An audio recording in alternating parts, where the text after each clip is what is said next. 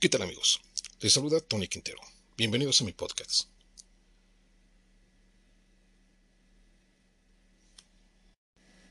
El impacto de los microplásticos. Recientemente, la Organización Panamericana de Salud, OEPS, por sus siglas, realizó un encuentro un seminario virtual titulado Microplásticos, Desafíos de Salud y Ambiente. El Programa de las Naciones Unidas para el Medio Ambiente y la Asociación Interamericana de Ingeniería Sanitaria y Ambiental, AIDIS, amplió la discusión en torno a los desafíos de los residuos microplásticos a la salud en América Latina y el Caribe.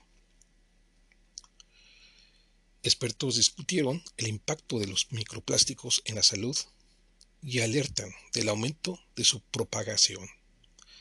Esto fue en agosto del 2023. Esta reunión se, celebró en Washington, D.C. Aún se requiere una comprensión más profunda acerca del impacto de los microplásticos en la salud humana, siendo la alta presencia de estas partículas en nuestra sociedad motivo de preocupación para expertos reunidos en este encuentro impulsado por la Organización Panamericana de Salud. El incremento en el consumo de plásticos, especialmente de un solo uso, es alarmante. La producción de botellas, vasos y empaques alimenticios contribuye a una contaminación visible en ríos y lagos, lo que amenaza tanto al medio ambiente como a la salud humana, señaló Ana Boisio, asesora regional en seguridad química de la OEPS, que es la Organización Panamericana de Salud. Los microplásticos son diminutas partículas de plástico, menores a 5 milímetros, compuestas de polímeros y aditivos potencialmente tóxicos. Gran parte de los desechos plásticos, mal gestionados a nivel global, acaban en vertederos y cuerpos de agua contaminando el medio ambiente, especialmente el mar.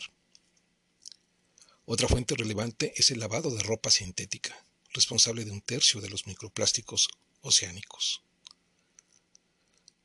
Luis Francisco Sánchez, asesor regional de salud, ambiente y cambio climático de la organización, indicó que si bien el impacto de los microplásticos en la salud humana aún no está completamente comprendido, existe preocupación por posibles efectos respiratorios, endocrinos y cardiovasculares. Hay suficientes evidencias que confirman una alta presencia de microplásticos en la cadena alimenticia, así como en el agua dulce y el agua potable, agregó.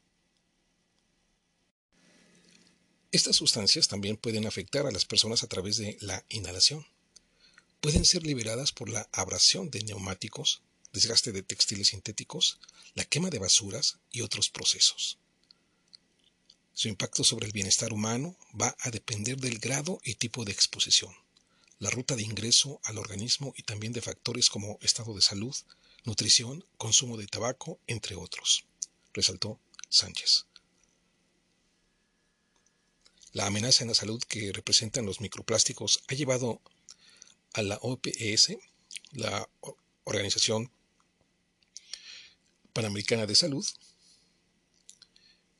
a ubicarlos en la lista de los determinantes ambientales de la salud, que busca impulsar, entre otros, estudios de impactos a la salud humana y ambiental y su relación con otros contaminantes, así como aplicar lecciones aprendidas durante la pandemia sobre la gestión adecuada de residuos plásticos del sector salud. Pues esta es la situación que ya prevalece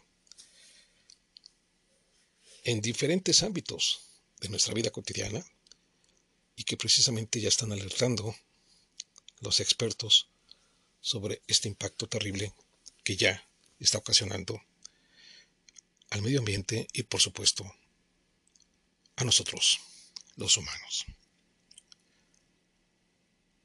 Amigos, te invito a reflexionar sobre mis diferentes temas y a seguirme a través de mis diferentes redes sociales. Nos escuchamos en nuestra próxima edición. Hasta pronto.